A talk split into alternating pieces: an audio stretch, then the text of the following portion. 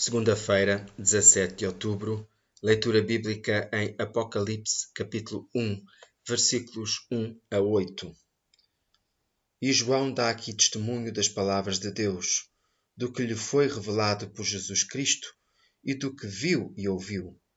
Felizes aqueles que lerem o conteúdo desta profecia e também os que ouvirem e aceitarem tudo o que nela está escrito, porque está próximo o tempo. Exilado na ilha de Patmos, no mar Mediterrâneo, João escreve as visões que Deus lhe dá. Este livro tem como destinatários as sete igrejas da Ásia e estão ordenadas de acordo com o caminho que um carteiro percorreria na estrada romana. Ao sair da ilha, o carteiro chegaria ao porto de Éfeso, depois iria para norte até Esmirna e mais a norte até Pérgamo. A partir daí, seguiria para sul e encontraria as restantes cidades.